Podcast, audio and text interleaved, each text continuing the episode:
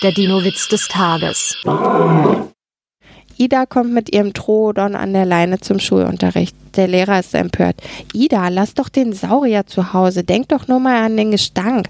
Ach, meint Ida, der ist da nicht so zimperlich. Der Dino-Witz des Tages ist eine Teenager-Sexbeichte-Produktion aus dem Jahr 2022.